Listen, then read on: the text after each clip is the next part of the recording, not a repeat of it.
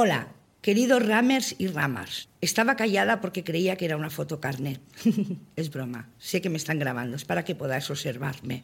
Después de ver Jugando con Fuego, me he hecho una pregunta. ¿Soy capaz de utilizar mi conciencia, que no mi conciencia, es diferente, ¿eh? para poder moldear mis sentimientos más primitivos? Gran pregunta, sobre todo si sale de mí, que tiene doble mérito.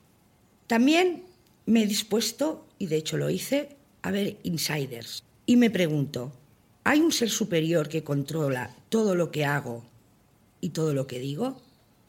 Porque si lo hay, está de vacaciones, también te lo digo. ¿eh? Después de ver amor, confianza, mi pregunta es, mi conciencia, que es donde se almacenan sentimientos, etcétera, está llena de buena obra o voy a la mía. Me decanto más por lo segundo. Hoy tenemos con nosotros al doctor Campillo, una eminencia en mi casa. Nos va a hablar de lo que es la conciencia, no la conciencia. Para mí es un honor. Estamos esperando a que llegue. Mientras tanto, para calentarle la silla está Juan. Hola, Juan. Hola. Hola. ¿Qué opinas de la conciencia?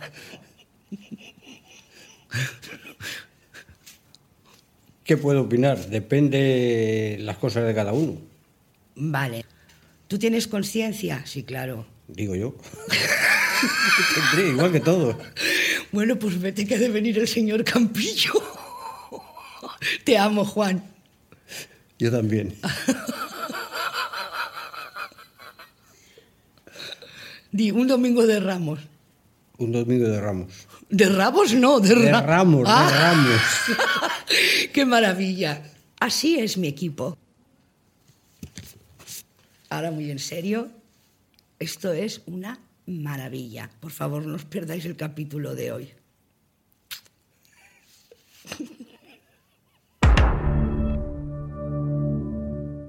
Bueno, siempre digo lo mismo, pero en este caso, doctor Campillo, es verdad. Usted ha revolucionado mi vida y la de mucha gente. No sé si decir cuánto lo siento. No Bueno, me alegro, de momento me alegro. Yo lo descubrí a usted en un programa de televisión. Tengo que decir que estoy escribiendo una serie, cosa que no puedo decir, pero lo digo, porque la estoy escribiendo solo, en la que salen muchas cosas eh, con su permiso mm, enfrascadas, o sea, disfrazadas de otras cosas, de las que usted ha dicho, ¿vale? Eh, porque me parece que usted está dando una serie de, no sé decir yo si soluciones o explicaciones a lo que tenemos aquí muy interesantes. Y creo que usted está revolucionando, sobre todo con el último libro del que luego hablaremos. Doctor Campillo, quiero que me explique primero una cosa antes de hablar de su nuevo libro, porque vale la pena. Explíqueme eso, de que cuando nos morimos, nuestra energía va a una nube. Porque eso, yo a, todo, a, todos la, a toda la gente que en esta pandemia se le ha muerto un familiar cercano, se lo he explicado, pero como lo explico tan mal, me dicen, no me consuelas. Estoy segura que si usted explica eso, y luego ya hablamos ¿eh? de, de lo nuevo que ha hecho, pero cinco minutitos, Sí, explíqueme eso. Bueno, eso es la, una teoría que han propuesto gente muy interesante. Es, el que más lo ha dicho es un, un filósofo y, y pianista maravilloso, eh, Laszlo, húngaro, que, creó, que ha creado el Club Budapest, que es un equivalente al Club de Roma, o sea, una persona muy prestigiosa. O sea, no, no estamos hablando De vendehumos, de- de no. vendehumos, no. Y él tiene, de lo que estamos hablando es de la conciencia, que es esa parte tan especial que hay dentro de nuestro cerebro, que es la que vamos a hablar luego. Bueno, y es donde está todo lo sustancial, todo el meollo de lo que somos, está ahí. Nuestros afectos, nuestros mejores recuerdos, todo está ahí. Los, ahí están los sentimientos, no las sensaciones, los sentimientos. ¿vale? Y entonces el modelo que hay es que muchos piensan que eso no desaparece con la muerte. O sea, lo que ha pensado toda la vida el ser Eso humano. No, eso no desaparece con la muerte. Hay la alternativa religiosa, bueno, es el alma que va a un Edén tal. Y este Erving Laszlo propuso el modelo de la nube, que yo en mi libro lo denomino modelo smartphone, porque es como mejor se entiende. ¿Cómo se entiende eso? Bueno, fíjate que en un móvil, el que tenemos nosotros, hay, un, hay varios millones de transistores por milímetro cuadrado. sí. 100 millones de transistores hay en un iPhone por milímetro cuadrado. Eso se lo han copiado de la mente los humanos. Entonces, ¿qué pasa? Si yo, cuando yo estoy tomando un vídeo del cumpleaños de mi nieta, sí. de la misma forma que mi nieta jugando, cantando con sus amigas y tal, se graba en mi conciencia, sí. también se graba, evidentemente, en esos millones de transistores que son bits, unos y ceros, de mi móvil. Pero cuando ya acabo de hacer la grabación y lo cierro, eso no se queda en el móvil. Va a almacenarse, bueno, se transforma mi nieta, la cara de mi nieta, sus gestos, sus sonrisas, las amigas, todo eso se transforma en pulsos de luz, pulsos de fotones que van por la fibra óptica, que por eso se llama fibra óptica, es decir, que la cara de mi nieta, las sonrisas, las canciones, se transforma en fotones que van por la fibra óptica o bien por ondas, que sería el wifi, y se almacenan en unas máquinas que tienen las grandes compañías, Google, Amazon, todo estos, justamente cerca del Polo Norte. Exacto, en lugares fríos. Mucho frío y tal. Y ahí está metida en unos hiceros de una máquina mi nieta, las canciones y tal. Cuando yo quiero ver el vídeo y le doy una tecla, eso instantáneamente viene otra vez en forma de pulsos, si no, si no, de, de luz, de fotones de luz, a mi móvil y mi móvil lo transforma en la cara de mi nieta y tal. Bueno, eso es como opera nuestra conciencia igual. Todo eso que estás viendo va a tu conciencia. Y la idea es que eh, pasa como en el móvil, tú vas a la nube porque no te cabría toda esa información en el, en el móvil y entonces lo mandas a la nube. Pues lo mismo pasa con nuestra conciencia. Entonces la idea es que lo más sustancial de la actividad de nuestro cerebro, lo más íntimo, las imágenes de, de, momentos fundamentales de nuestra vida, de experiencias vitales que nos han producido sentimientos, no, no que te comas cosas, un no, cosas que, se nos graban, evidentemente. ahí. Eso no queda ahí, sino que está almacenado en algún formato que todavía no conocemos, pero hay alternativas. Hay quien habla del vacío cuántico, el Laszlo este habla del, del, espacio akáshico, que es una especie de, espacio también cuántico ahí, donde de la misma forma que la imagen esa de la nieta, está almacenada en una máquina al lado del Polo Norte en, forma de unos y ceros, en unos mino, nanotransistores, pues esto nuestra, está almacenado. De tal forma que cuando nos morimos, es como cuando tú, si tú tienes el, el, el móvil y un día haciéndote un selfie eh, al lado de un acantilado, que eso es muy típico, se te escurre el móvil y ah. cae ahí, se hace polvo y, y muere el móvil. Claro. Pero eso íntimo no ha muerto. Está en una nube. Si tú, te, si tú haces una, una transmigración del móvil o haces una como en el caso de lo que dicen los budistas, ¿no? que te reencarnas. Si tú te compras otro móvil, puedes reencarnar esas experiencias en el nuevo. O sea, que te puedes morir, se puede morir el móvil y puede desaparecer la capacidad del cálculo del móvil, puede desaparecer ver el tiempo. pero la grabación ha quedado. Pero lo íntimo, lo sustancial de, de ese móvil no desaparece. ¿Eso se vuelve a utilizar? desaparece. ¿Nuestras almas que están? ¿Para qué sirven esas almas en esa nube? Vamos a llamarlo almas o esas grabaciones. Pues eh, posiblemente, como di- eh, eh, yo, yo lo que hago, ya sabes que no, no me mojo mucho, yo solo plas- plasmo las teorías que dice Vale. la gente sin tomar partido, porque yo pienso que lo mejor es expresar lo que la gente dice y cada uno en su interior que interprete o se quede con lo que más le Pero se gusta. parece mucho, perdone, doctor Campillo, a la religión, donde te ibas Claro. al cielo, nubes. Bueno, se parece es mucho. una alternativa, es decir, es que es la misma.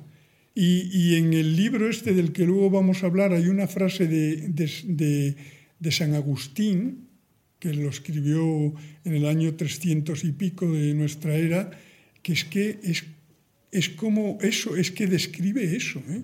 De lo que estamos hablando. Es decir, la idea es que esa función tan misteriosa de la conciencia, que te voy a decir una cosa, ¿eh? y lo digo públicamente y no me...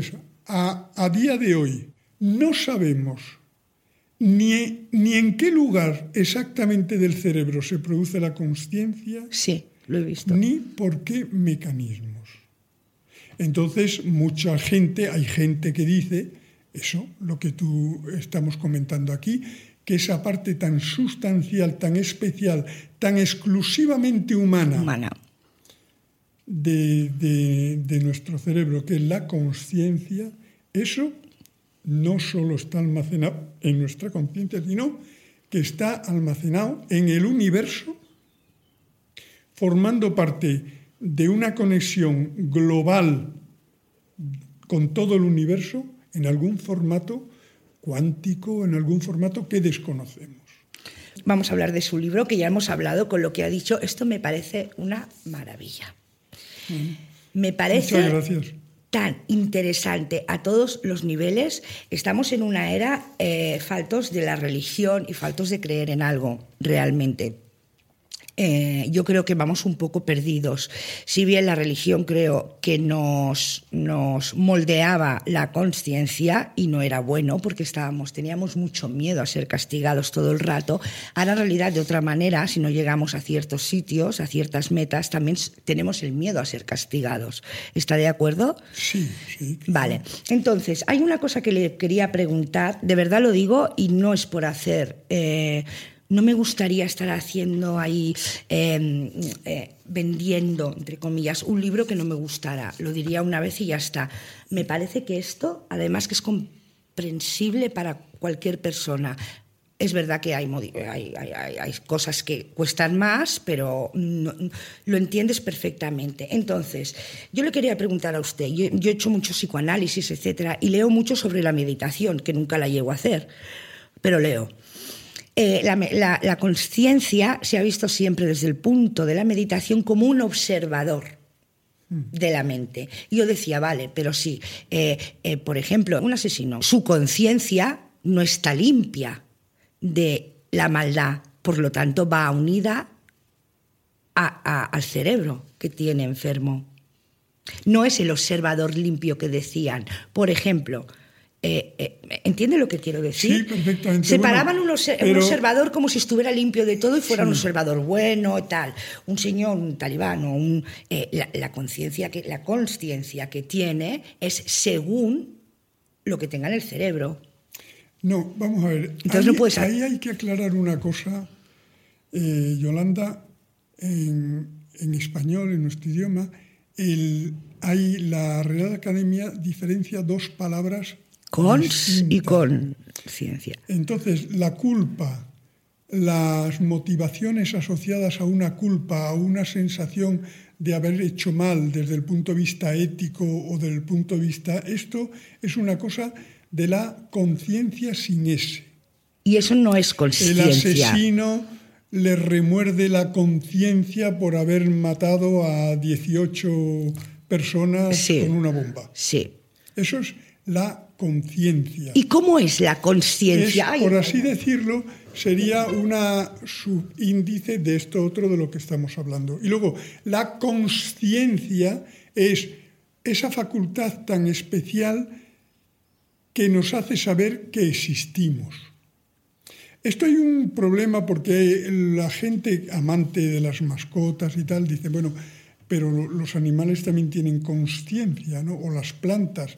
Bueno, Habla aquí también. los animales tienen, hay animales muy inteligentes y hay incluso quien piensa que un árbol pues también tiene una cierta sensibilidad. Pero una cosa es inteligencia, capacidad de resolver problemas, que un perro o una cosa lo puede resolver perfectamente y maravillosamente. Hasta un cuervo hace cosas increíbles o un pulpo, que es también un animal que se considera inteligente. Eso es inteligencia, que es capacidad de resolver problemas, de resolver situaciones, que eso pues lo tenemos todos los hombres, o sea, los seres humanos, los animales, Eh, supervivencia. con mayor o menor inteligencia. La conciencia tiene que ver con los sentimientos y es lo que nos permite saber que existimos, saber que ocupamos un lugar, que tenemos un pasado y que vamos hacia un futuro. Pero no está separada. Aquí en este libro usted dice que está separada del cerebro. Pero Sí, sí. eh, si hay un cerebro enfermo, Sí. la conciencia también Claro, será sí, enferma. Sí, pero date cuenta que lo fundamental de la conciencia, que son los sentimientos, esa persona, por muy asesina que sea, tendrá sus sentimientos que a lo mejor nosotros desde el estándar en el que nos movemos Siempre lo en eso, sí. consideramos que no son unos in- sentimientos incorrectos Sí. pero su conciencia funciona exactamente igual y sus sentimientos, sus pensamientos y sus vivencias Vale. también estarán almacenadas en, En la nube. en la nube esa cósmica que no sabemos lo que es. Vale. Por lo tanto, mm, por así decirlo, la conciencia es una parte del cerebro que se ocupa de las cosas que tienen que ver con los sentimientos. Con la Por- intimidad, dice en el libro también. Intimidad, intimidad con los sentimientos. Por ejemplo, yo, yo pongo un ejemplo que es, que es muy típico, es, no sé, yo estoy jugando al ajedrez con, con un familiar mío, a lo mejor, Sí, lo y entonces eso es actividad mental, yo veo las, las jugadas que ha hecho, van a mi cerebro, van a mis archivos de memoria donde recuerdo otras partidas que he hecho, todo eso funciona automáticamente y entonces mi cerebro me da una orden y muevo lo eso y muevo una, una pieza. Eso es actividad mental. Sí. Ahí no tiene que haber ningún sentimiento implicado bajo ningún concepto. Pero si en medio de que estoy jugando esa partida, mientras estoy esperando que el otro haga el juego, de repente en mi cerebro, ¡pum!, conecta con la imagen de mi abuelo que ha fallecido, que me enseñó a jugar. Entonces recuerdo su olor de pipa, de fumar en pipa, recuerdo eso. Eso es consciencia. Conciencia. ¿Cree que los Ah, perdón, y ya acabo. Hasta lo de realizar labores, eso muchos animales lo hacen, incluso a lo mejor un chimpancé le puedes enseñar a hacer cosas y las hace y tal. Eso es inteligencia. Pero hasta el día de hoy no se ha podido demostrar, además es que no hay tamaño suficiente para imaginar que los animales o los otros seres vivos tengan sentimientos, conciencia, puedan tener vivencias sentimentales, pensamientos y tal, pues de cuando eran ternero, una vaca de cuando era ternera y acordarse de su abuela vaca. Eso no, eso no Gracias. es posible. Vale, claro, sí. Eh, ¿Usted cree, a mí, a veces se ríen de mí, a veces no, esto mucha gente se, se, se verá se verá bueno reflejada en lo que voy a decir. Eh, yo tengo creo más conciencia que cerebro. Quiero decir, creo que tengo un cerebro así y una conciencia así. ¿Cree que los artistas, la gente creativa, la gente que estamos un poquito en la luna, porque yo soy incapaz de jugar una partida de, de ajedrez, porque ya las manos del contrincante me llevarían a pensar, cuando este hombre muera, ¿de qué estarán hechas estas uñas? Uy, cuánta roña llevan las uñas. No sé qué, no sé cuánto. O sea, me voy con una facilidad Eso ¿Hay alguna manera? Conciencia, por eso, que mi cerebro es así, soy incapaz de mirar Una- un una ticket de del las Mercadona. manifestaciones de la, de la conciencia son, por ejemplo, eh, esos pensamientos que nos vienen, a lo mejor estando es así, de repente empezamos a pensar cosas o, o que nos desencadenan determinados pensamientos, simplemente cosas como pueden ser unas uñas que vemos. Es decir, fíjate la, la diferencia fundamental entre mente y conciencia, y entonces todos tenemos de todo, aunque parezcan que no, es que la mente, el cerebro-mente, siempre funciona con estímulos externos, siempre. Claro. Tiene que haber algo que tú veas, o puede ser interno, o que te duela el estómago, o, te- o- o ni siquiera que lo pienses. Te comes un pastel, te sube la glucosa, ya esa es una información. El cerebro trabaja con esos estímulos, pero la conciencia trabaja con estímulos de dentro. Por eso, mi pregunta es, la gente que somos más creativa, que podemos... A, a- todo el mundo se puede medir la conciencia. Quiero decir, hay gente que es brutal para concentrarse y utiliza más el cerebro, y hay gente más de mi estilo que anda todo el día con la conciencia. La, creatividad es mental. Ah, sí. La creatividad es mental. Pero yo cuando estoy creando me da la sensación ¿no has que visto creo. la cantidad de pájaros creativos que hay? ¿Tú has visto las virguerías de nidos que hace Sí, esa gente? artística quiero decir. Creatividad artística en el ser humano. Sí, interviene la conciencia, pero también interviene una actividad mental, porque entre otras cosas, por ejemplo, yo ya podría tener toda la conciencia del mundo que soy incapaz de pintar una mona, por lo tanto también Claro. tengo que tener una capacidad mental, en cambio yo soy músico y en cambio tengo una facilidad enorme para interpretación musical. La interpretación musical mm, automática, es decir, voy a coger esta partitura y ensayarla un poco y tal, eso es una actividad mental. Claro, Ahora, exactamente. cuando tocas con sentimientos Ahí tal, voy. activas esa otra parte que es la conciencia. Mm. Puedes tocar maquinalmente, como tú puedes interpretar la obra de teatro que, que lleva así, es la, la 200 representación y a lo mejor la mayor parte de la obra la estás haciendo casi maquinalmente, automáticamente, porque lo tienes en, el- Pasa. en tal. Eso es mental. Pero a lo mejor hay un momento de arrebato en la ESO que conectas con esa otra cosa que es la conciencia y entonces te genera dentro unos sentimientos que los vuelcas O sea, aparece y la- haces pero qué ha hecho esta mujer y vaya interpretación o vaya párrafo que ha soltado de este monólogo que tenía que decir cómo le ha salido esta vez porque ahí has metido conciencia Sí. pero puedes funcionar perfectamente Con las dos con el cosas. Ahora le voy a hacer una pregunta, doctor Campillo, que no quiero que nadie se la tome mal, pero es que la veo necesaria porque me parece tan interesante todo lo que dice. Yo tengo, yo tengo una especial adoración con los niños, por ejemplo, síndromes de Down. Me, me- me- me atrae esa, esa manera que tienen de, de no tener filtros. Son como me me- no lo sé por qué, y a mi hija también, ¿sabes? Y nos, nos- no es que nos atraigan como si fueran, es que lo quiero decir bien, como si fueran monos de feria, sino me, me producen una, una ternura especial, por ejemplo, o gente que tiene mermadas sus capacidades. Eh, ¿Cómo es la conciencia? La conciencia de ellos también. Y esta pregunta es muy delicada, muy seria y ojalá la sepa hacer bien para que nadie se ofende. ¿Cómo es la conciencia de alguien que tiene mermada la capacidad del cerebro en principio? Digo síndrome de Down, como que ahora incluso creo que no se llama lo vas a así. de- responder tú mismo con una pregunta que te voy a hacer. ¿Qué? ¿Qué pasa con todos los vídeos maravillosos de familiares y tal que tú tienes en el móvil si el móvil se te estropea?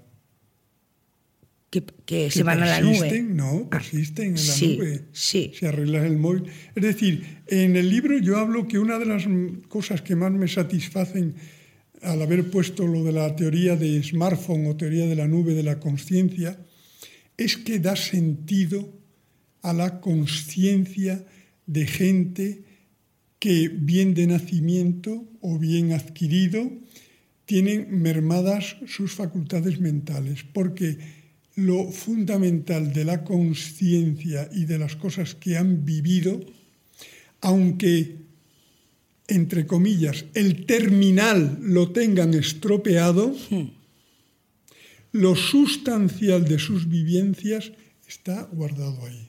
Buah. Es decir, yo pienso que un niño, una niña con, que tiene, por ejemplo, pues un, una merma de nacimiento Sí. mental y que le cuesta tal, sus vivencias que han pasado, aunque no la haya, que ha pasado por su circuito, sus vivencias de, de cuando hizo, eh, tuvo el cumpleaños de no sé qué, la fiesta que organizó, su primera comunión, todo eso que lo vivió, que le, le hicieron la tarta, que todo eso lo vivió, aunque nos parezca, todo eso, según esa teoría, eh, que ha pasado, aunque no lo, tiene el terminal estropeado y no lo ha podido percibir como lo perciben Todo eso otras sigue personas, existiendo. está en la nube.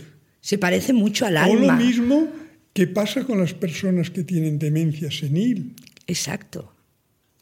No pierden, el terminal se estropea, pero es que eso está almacenado, según dice esta teoría, en donde sea, y esa persona cuando se muere y tal lo va a recuperar. Madre mía.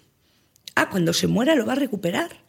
Claro, es que al morirte, tú cuando te mueras, tú, según la teoría esa, esto se lo come quien sea, moscas, gusanos gordos, que se lo comen toda esta carcasa, y, y- y entonces lo que pervive en esa, en esa entidad acásica o, o vacío cuántico, o hay muchas teorías, pero de gente que no te puedes imaginar eh, lo importantísima y lo seria que es. Sí, sí, sí, sí, de- de- pues entonces usted me lo imagino. recuperas, lo recuperas. Es la alternativa.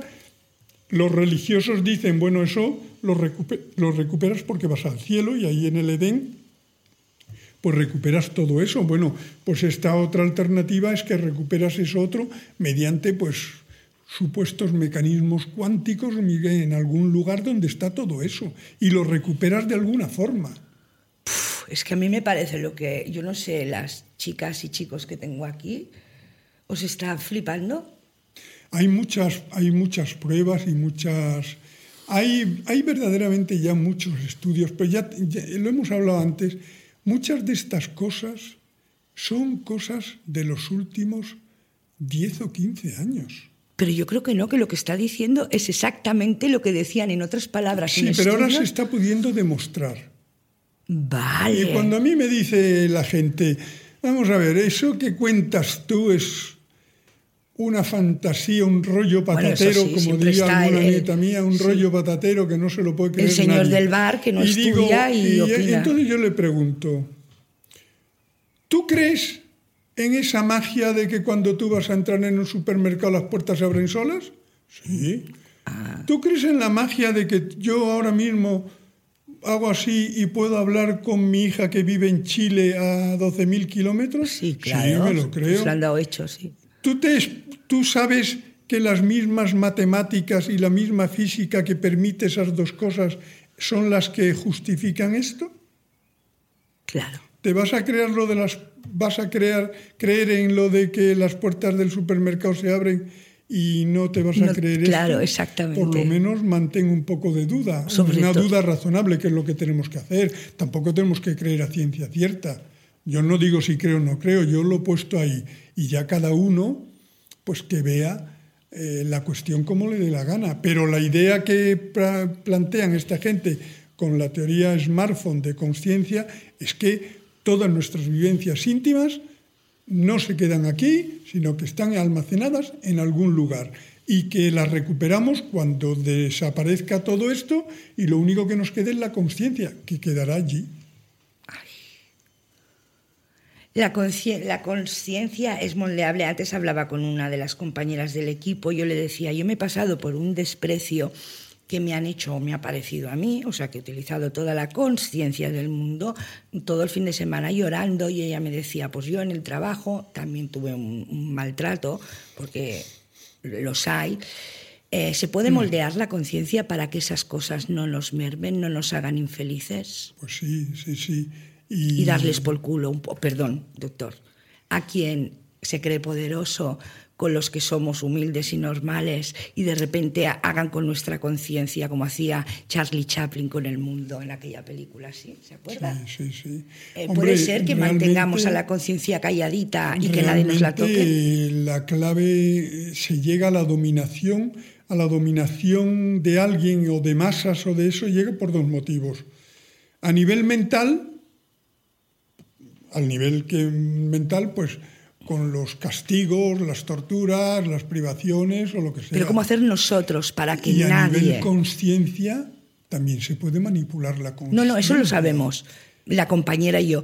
Pero digo, nosotras, el, el agredido en ese momento, puede hacer que la conciencia se calle un rato y decir, no, tú eres fuerte, nadie te puede herir a estas Mira, alturas. hay, hay, en el libro lo pongo, hay tres, hay más, pero hay tres maneras fundamentales que nosotros tenemos, vamos a poner, no, tres o cuatro maneras fundamentales por las, cuatro, por las cuales nosotros podemos no solo entrenar nuestra conciencia, sino aliviar problemas que nos causen esto. Son, primero, drogas, Ah, esas están bien, ¿eh? Hay drogas potenciadoras de la conciencia. Toda la cosa esta de la Pero no nos vamos a drogar cada vez que No, alguien no, se meta voy a, voy a voy a mí me gusta ir No, voy a ir di- no, voy diciendo todas las opciones. Yo digo todas las opciones que hay. No digo me que parece sean buenas maravilloso malas. y estamos Pero- aquí para decir la verdad. Pero, pero es que la gente. de hecho, yo lo, lo alivié así, no es Pero es que mentira. la gente no, pero es que la gente puede entender una cosa. Mira, todo esto de la conciencia y, y todo el estudio cuántico de la conciencia. Es usted maravilloso. No, no, verá, todo el estudio cuántico de la conciencia surgió en los años 70, arrastrado por el fenómeno hippie Claro. y el uso de algunos grupos y tal de determinadas drogas que potencian la conciencia. Eso está En Netflix, en Netflix hay, precisamente en Netflix, grandes documentales Y de esto. Frank Cap- Capra escribió un libro que ha sido un éxito y se sigue vendiendo en los años setenta y tantos, que se llama El Tao de la física cuántica. En segundo lugar, la meditación. Eso es lo que nos hace yo. La meditación es, un- es uno de los procesos que más eh, modifican y estructuran, y esto es la conciencia. La meditación, además hay unos estudios de Sí, monjes, sí, sí, en monjes tibetanos que mandó la Dalai Lama a, a laboratorio en Estados Unidos y allí los pusieron en estado de No, conciencia. no, es y la bomba, se Bueno, ve. Hay un montón, la conciencia. Y en tercer lugar, la oración Que viene a ser como la meditación. que es una forma de meditación dirigida. En la meditación se basa en suprimir toda la actividad Cerebral, mental, cerebral, cerebral. para que quede solo la de la conciencia y potenciar eso. Y los grandes meditadores, o que se están horas e incluso días meditando y tal, eso es una cosa tremenda. Y luego la oración, la oración es una, una especie de... No, De ya no hablo, es- ya no hablo en hablar de No. que es la Virgen, no. Eh, la oración, incluso oración a- a- al cosmos, al universo, a, a lo que quieras, es una, es una especie de meditación dirigida en el cual lo mismo aplacas la- el ruido mental, Mental. y diriges tu mm, conciencia hacia una cosa que te interesa. Fíjate, ahí pongo yo que hay, hay de la misma forma que tiene esto efectos tremendos. Por ejemplo, hay muchísimos trabajos de investigación muy serios que demuestran los efectos beneficiosos incluso para la salud de la meditación y de la oración. Han hecho estudios los americanos como en la supervivencia, por ejemplo, uno de los estudios, en la supervivencia de operaciones tras infartos y problemas cardíacos gravísimos, la tasa de supervivencia es mayor en aquellos en los que hay personas que están rezando por su curación que en los que no. Hostia. Hombre, la interpretación científica de eso no es que sea que haya un santo que intercede. Quizá atribuyen a que se crea, dicen, una energía mental y esa energía mental procedente de nuestra conciencia focalizada a un punto, pues puede tener sus efectos. Hay muchos estudios muy serios que demuestran que nuestra conciencia puede actuar fuera del cerebro. Hostia. Bueno, solo hacías tú de pequeño. ¿Tú has jugado al parchís? Sí. Y que cuando no te salía el 5, ¿qué hacías? ¿Le hablabas al dado o no? Que salga el 5 o no. No, no lo hago Luego, estaba, luego eso estabas tú intentando mediante tu mente Yo tengo casos fuertes. influenciar, influenciar el dado. Bueno, pues hay unos, una- un, un departamento en la Universidad de Princeton Sí. que lleva muchos años con ese proyecto de investigación, incluso ha, ha repartido or- unos ordenadores aleatorios, 70 tiene por todo el mundo, que captan, son capaces de influenciarse por la actividad de la conciencia colectiva mundial. Se altera el... Ellos están aleatoriamente ceros y unos al 50%, 0, 1, 1, 0, 0 al 50%. Sí, y cuando sale un si, pim. Y si hay alguna cosa que global de la conciencia que les influencia, se altera eso. En la página web de ellos tiene por ejemplo, la curva pum, que para con las torres gemelas. Torres gemelas, sí, sí, eso, eso. Y el último trabajo de esos, que lo pongo en el libro, es un trabajo, un estudio de la Universidad de Berlín del año 2019, publicada en una revista fenomenal, en la cual ponen un ordenador que tiene imágenes relacionadas con el tabaco, imágenes en contraria al trabajo, al tabaco, paisajes maravillosos. Sí, sí, lo que han metido, los sesgos de- sí, sí, sí, sí, en Entonces, el ordenador. Eso, eso es, ese ordenador tiene un programa que emite, proyecta las imágenes al 50%. O sea, aleatoriamente salen las mismas imágenes con tabaco que las mismas imágenes sin tabaco. Y entonces ponían a un fumador o a un no fumador al lado del aparato sin tocarlo y dice concéntrate en tabaco o concéntrate en no tabaco. Y cuando se concentraba en tabaco. Cuando tenías los del tabaco al lado del ordenador, el 65% de las imágenes eran de tabaco. Eso está publicado en una revista buenísima. o sea, telequinesis, lo que decíamos, la, telequinesis. la de- mente es capaz de influir. Ah, y, y- y lo que pasa es que muchas cosas de estas no se han podido investigar todavía porque, fíjate tú, esto antes se investigaba con artilugios mecánicos. Por Se ejemplo, ponía- tenías un aparato que tiraba así un dado, Sí. y, pero, eh, y ahora ya al tener aparatos cuánticos son más sensibles al parecer a esto. Y por ahí van los tiros. Ay, que tenemos que acabar, pero yo estaría... ¿Sabes que tengo ganas de llorar? Me ha pasado con dos personas. Con Silvia Congos, no, hombre, que es una Dios. psicóloga, pero de llorar. Todavía me estoy riendo de tu última película, hombre, no me vaya a hacer la, Pero la de faena. llorar, de esperanza y de... Usted es un pozo de esperanza, doctor. Hombre, eso- Yo me enamoré de usted la primera vez que lo vi y, y- y estoy tan contenta de que exista. Hombre, muy bien, yo estoy encantado de estar aquí contigo, ya te digo, yo soy fan tuyo, ¿eh? ¿De Yo te verdad? sigo, sí, sí, Pues sí. me gusta mucho Me ha sorprendido la- el acento de Cornellá que ha sacado. Porque soy película. catalana. Ya lo sé, ya lo sé. Pero sí, hombre, te he visto muchos Ay, programas y eso doctor, sí. le amo. Todo lo que explica creo que es esperanzador, ya lo verá. Yo Esto se soy- llama así. Yo, si quieres, cuando tú quieras, yo estoy aquí contigo. Por favor, para- hagamos un podcast para hablar de las lo- preguntas que nos hagan, porque es que me parece tan importante su figura. Le voy a decir algo, aunque luego nos encontremos en la nube, que tarde muchos años usted en irse a la nube. Y todos. Se lo todos. dije a Resines Sí, sí. y se lo digo a usted. Esto es del editorial ARPA, ¿no? Es maravilloso. La conciencia humana, yo creo que no sé los que vendrán, pero he tenido podcast con, con- no quiero despreciar a ninguno, pero lo que usted da, creo que lo da poca gente. Es un comunicador, un estudiador del cerebro humano y, y voy a llorar, ¿eh? creo. Y además me ha dicho, ¿sabes lo que me ha dicho? Que me compre tres gallinas rojas porque dan huevos. Sí, sí, ponen huevos y de- a veces de dos yemas, ¿eh? Sí, Sí, la mía Es usted maravilloso. Doctor, estoy muy contenta. Yolanda, yo también. Yo quiero que otro día, cuando usted quiera, esta es su casa, He, cuando usted he le venido del fin del mundo, pero antes de irme a Badajoz, digo, paso por Madrid. Muchas y gracias. me veo a Yolanda. Un día hablamos de la depresión que tiene cada cosa, de la depresión que telita eh, también. Es que es, es Pues que tiene mucho que ver con eso. sí, por favor, no lo digo, no, yo, yo no cobro nada con esto.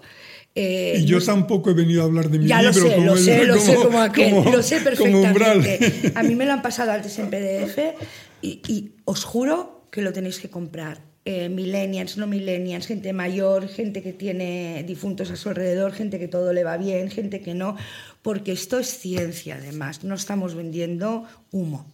Me alegro mucho que te haya gustado tanto. Gracias, gracias Y estoy feliz y por gracias. estar aquí en tu casa. contigo. usted la mano otra vez, gracias. Vale. ¡Viva la madre que parió el doctor Campillo! Que nos da esperanza y luz. ¿eh? Se me va el agua. Os quiero, ramers y ramas. Se me va el agua. La semana que viene, por favor, traeros visto intimidad, ¿vale? intimidad que viene Iciar y Tuño. Quiero irme a la nube y encontrarme con los míos. Solo se vive una vez, doctor Campillo. ¡Oh! ¡Qué frío está! ¡Os quiero!